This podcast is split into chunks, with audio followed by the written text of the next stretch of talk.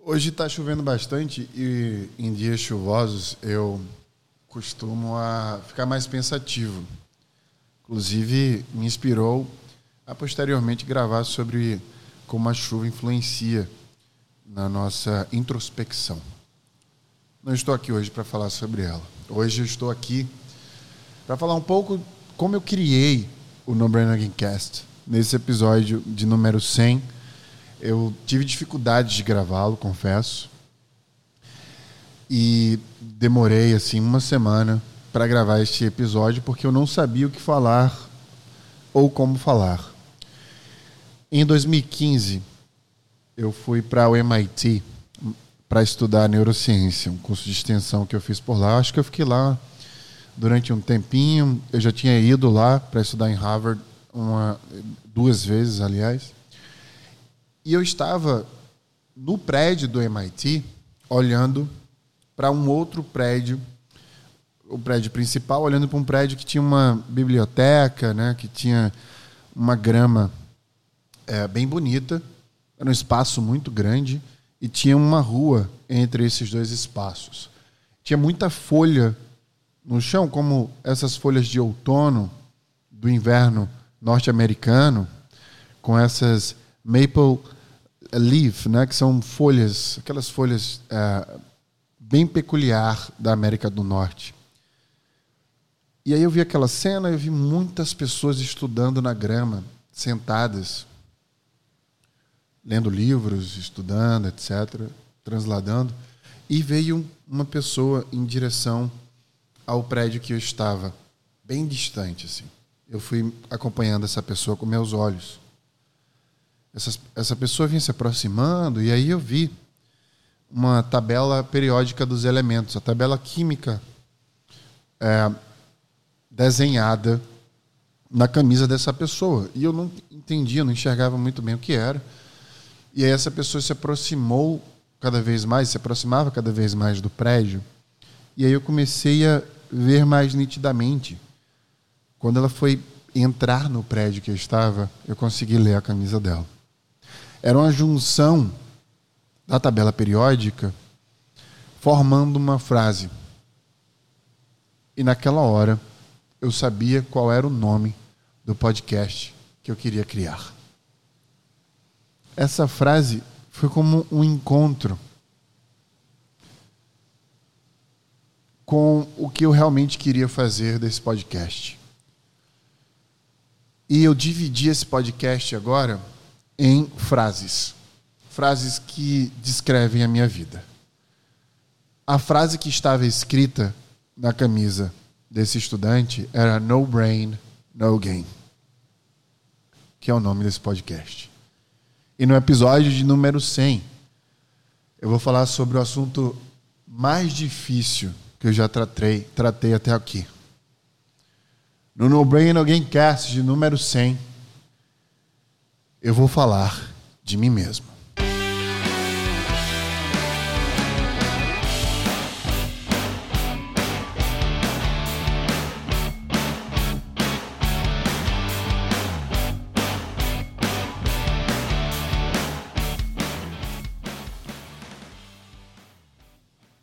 Eu nasci em 1986 em Maceió, Alagoas. Uma situação extremamente desprivilegiada. E apesar de ser ateísta, essa frase é a frase de todas as frases que eu já li, já ouvi, que mais descreve essa primeira parte da minha vida. É um Salmo 91 que diz que mil poderão cair ao teu lado e dez mil à tua direita mas tu não serás atingido. Essa frase percorreu a minha vida por muito tempo. Porque eu nasci numa periferia da cidade que foi considerada uma das cidades mais violentas do mundo, a terceira capital mais violenta do mundo, em morte por 100 mil habitantes.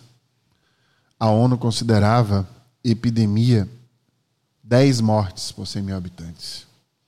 Maceió chegou a ter 73 mortes por 100 mil habitantes. Foi considerada a cidade mais violenta do Brasil, a terceira mais violenta do mundo. Eu lembro muito bem do esforço que a minha mãe fez para me criar, e, por vezes, tirando do seu próprio alimento para poder alimentar seus filhos. Eu lidei com a morte muito proximamente. Eu vi meus amigos serem assassinados, eu vi meus amigos se envolverem com drogas, eu vi meus amigos sendo presos. E de alguma forma, por algum motivo que seja, eu não fui atingido por isso. Eu não me envolvi com drogas, eu não me envolvi com crime de nenhuma forma. Eu sempre costumo falar que nesta parte da minha vida, minha mãe me colocou no braço como se eu fosse uma bola de futebol americano e saiu derrubando os outros jogadores que eram variáveis incontroláveis da vida. Para que ela pudesse fazer o touchdown, para que ela pudesse abrir caminho para eu poder viver. Eu honestamente acho que eu deveria ter sido um, um número, uma estatística, que a minha vida poderia ser uma não vida, inclusive, devido ao ambiente que eu vivia. A primeira vez que eu senti respeito na minha vida, eu tinha acho que 12 anos, eu fazia quarta série. Foi numa prova de matemática surpresa que eu fui o único aluno entre 40 que tirei nota azul e a coordenação pediu para chamar a minha mãe.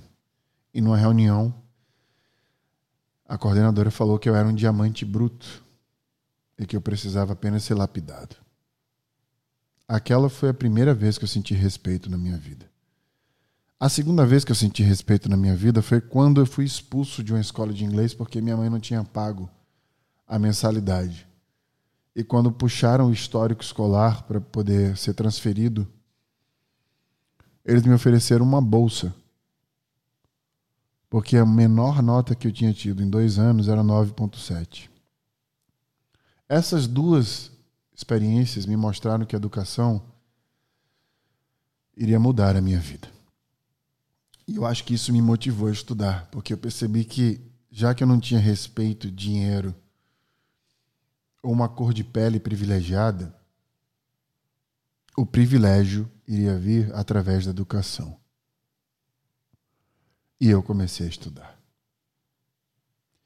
E foi aí que eu descobri que eu tinha uma habilidade de aprender muito grande. E com ela, uma habilidade de ensinar muito grande. E aos 16 anos, eu já estava dando aula de informática e de inglês. E eu comecei a monetizar essa minha habilidade. E eu comecei a alimentar um sonho de morar no exterior. Eu queria ser ator de Hollywood. Foi quando eu fiz vestibular para arte cênica. As artes cênicas me construíram, me deram um poder de comunicação que eu carrego pelo resto da vida.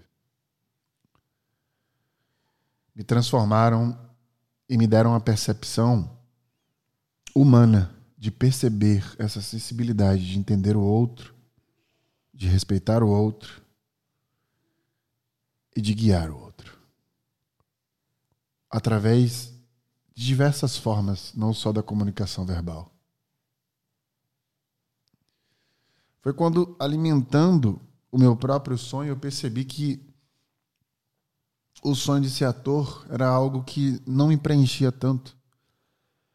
E eu precisava galgar outros objetivos. E eu me transformava enquanto eu buscava esses outros objetivos. Foi aí que eu desisti das artes cênicas e decidi estudar administração e marketing. Eu decidi me tornar mercadólogo com a ambição de mudar o meu status social.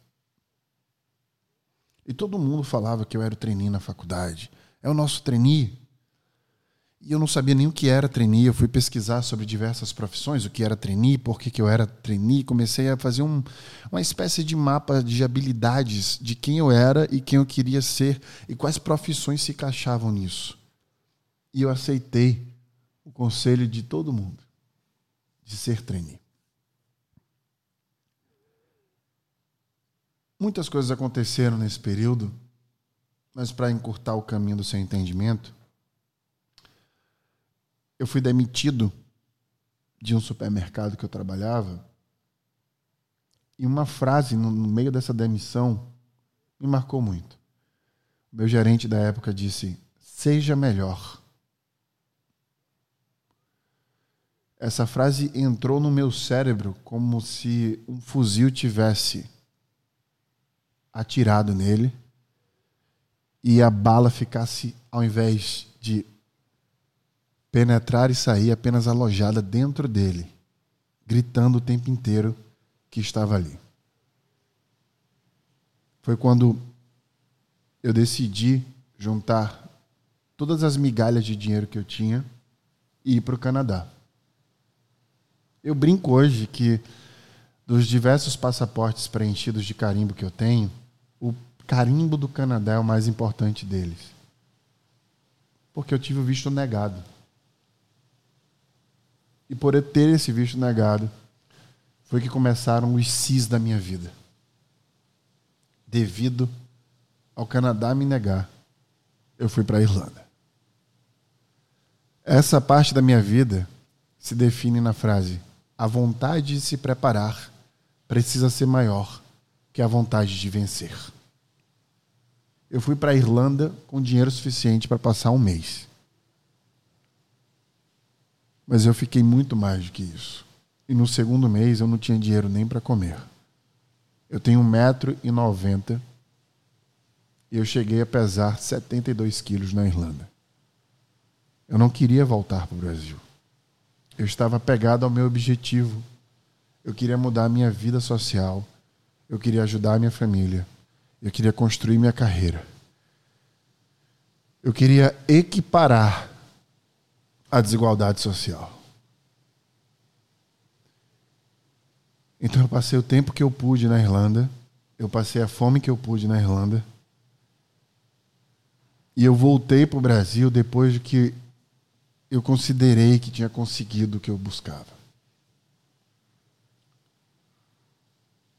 Ao voltar para o Brasil, eu me candidatei para 12 processos de trainee com experiência internacional, com o carimbo que eu considerava ter faltado na minha vida. Eu achava que eu estava preparado para poder aplicar e que meu currículo iria estar balanceado e equiparado. Eu passei para 12 processos. Eu cheguei à final até esses 12. Mas ninguém me aceitava na final. Eu fui para São Paulo, eu fazia a final, todos me elogiavam. Meus companheiros que estavam candidatos também me elogiavam, mas eu nunca era chamado para ser trainee. Esse foi um outro sim importante na minha vida.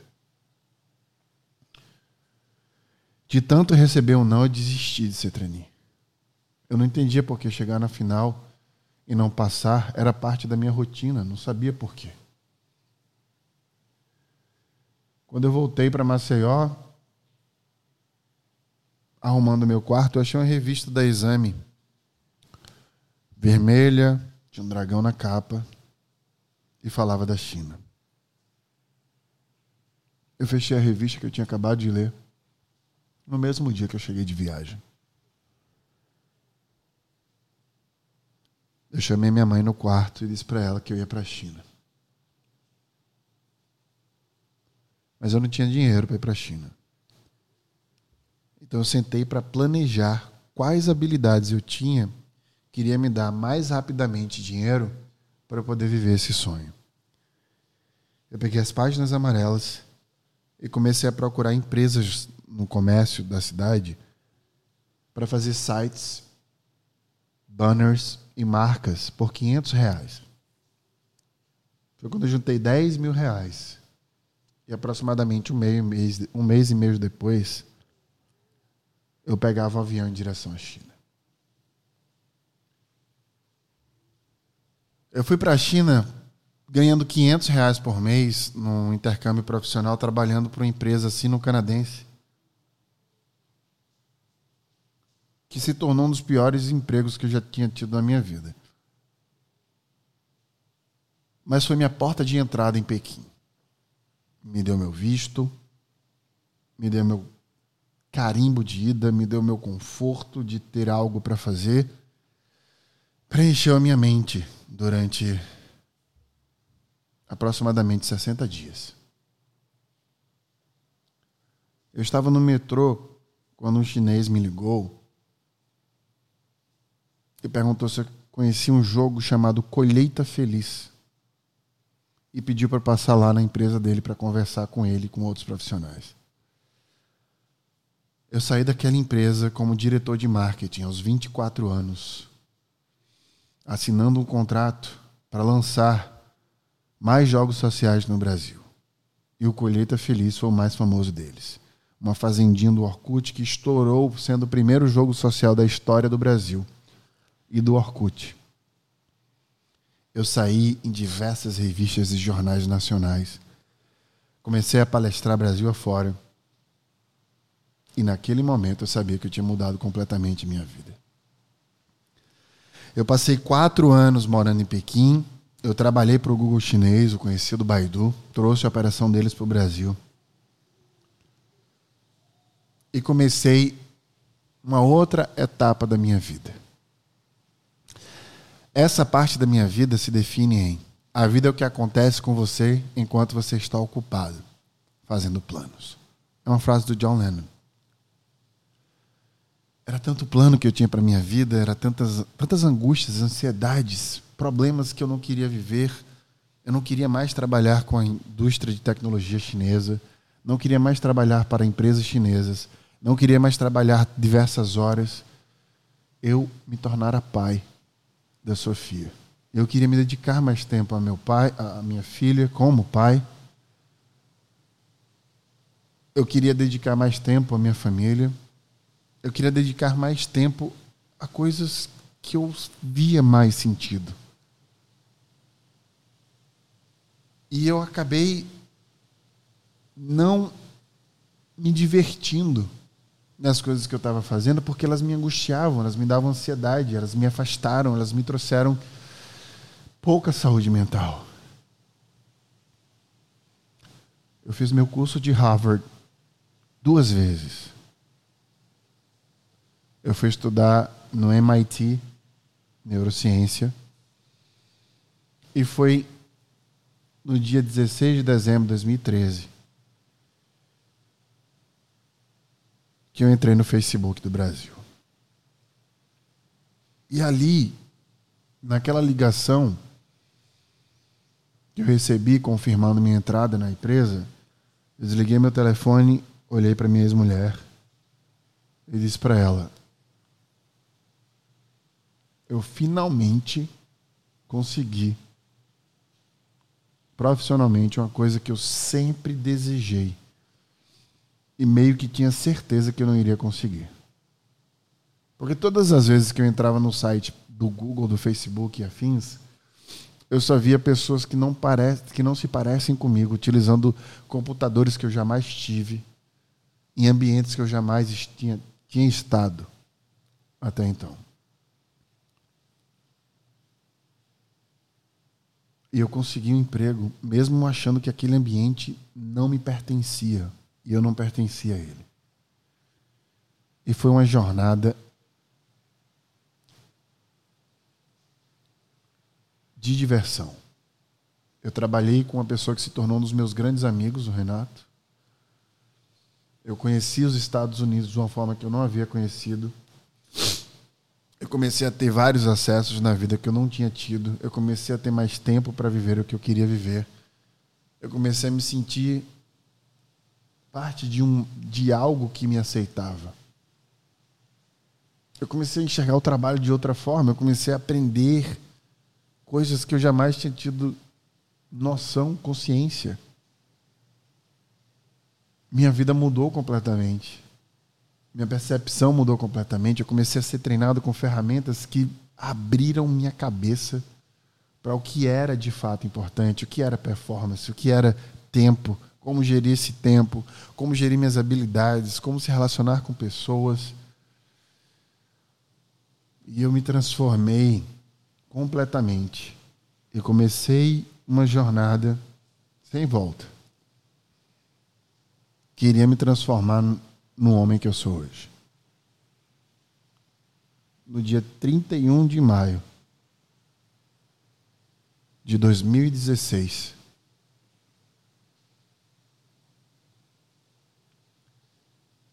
eu pisei na Califórnia. Não mais como um trabalhador visitando a sede, mas como um residente.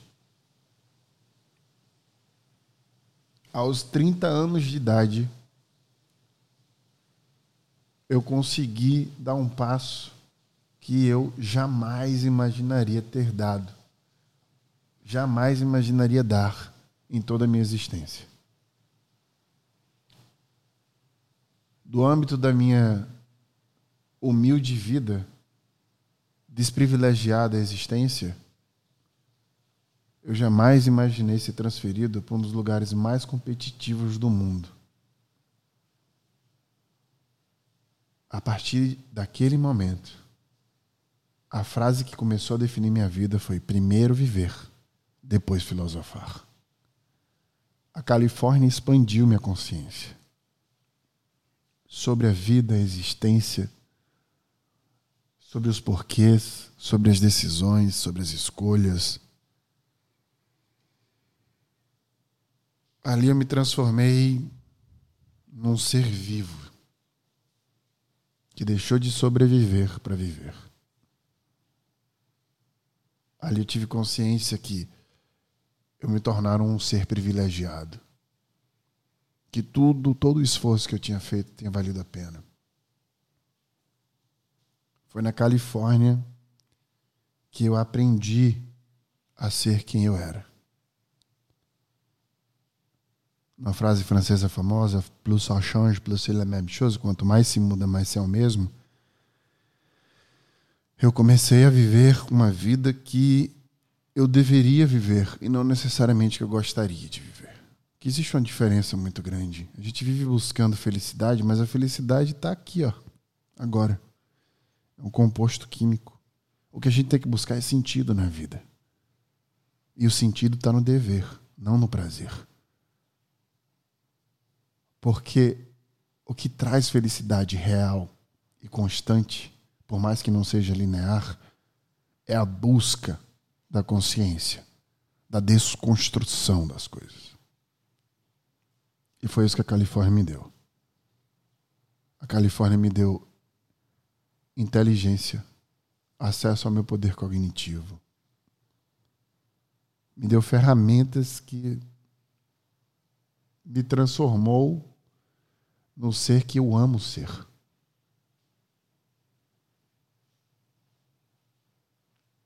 Depois de três anos de morar lá, de estar morando lá, eu sabia que meu ciclo tinha chegado ao fim. Mas eu não queria me desapegar, sabe? Porque eu tinha conquistado aquilo com tanta força naturalmente com um green card, todo mundo feliz, da forma que eu estava morando, estava conhecendo 20 países por ano. Eu não queria me desapegar daquele status social, daquela conquista com tanto esforço. E aí eu usei a experiência da Califórnia para mais uma vez tomar uma decisão que iria me afastar da Califórnia. Eu entendi que o meu maior poder, meu maior ganho, não era ter ido para a Califórnia. Eu entendi que o meu maior ganho era poder escolher não querer mais estar ali.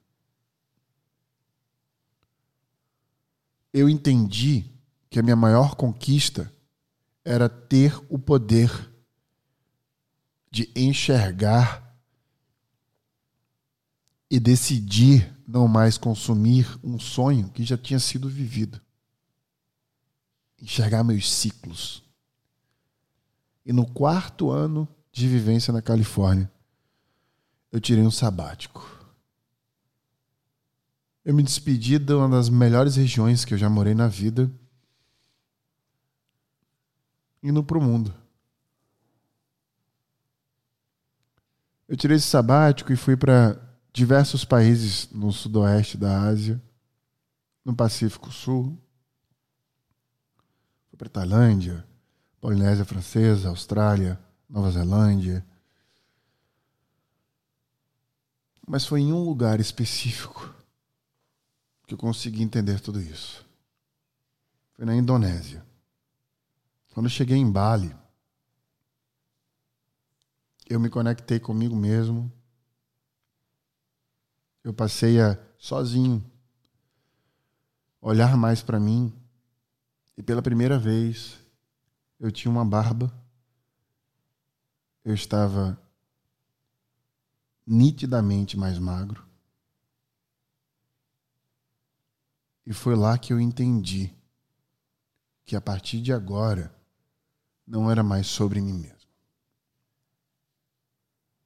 Foi em Bali que eu entendi que a minha vida tinha mais sentido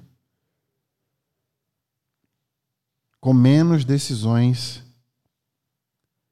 sobre o meu próprio benefício e com maiores decisões sobre o benefício coletivo. Eu entendi que a minha existência não me pertencia mais e que ela deveria servir outras pessoas. E quando eu voltei para a Califórnia no final de 2019, eu estava seguro que eu deveria voltar para o Brasil.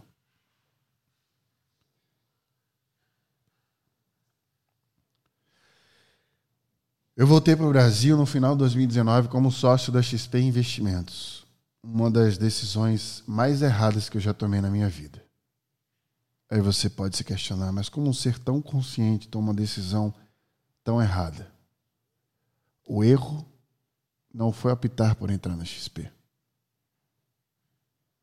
O erro foi não entender o papel que a XP iria ter na minha vida. E eu entendi, depois de quatro meses, porque foi este erro que me trouxe o maior acerto da vida. Ou talvez o segundo maior. Quando eu entro numa empresa que, na minha visão, não conhece o mundo que eu conheci,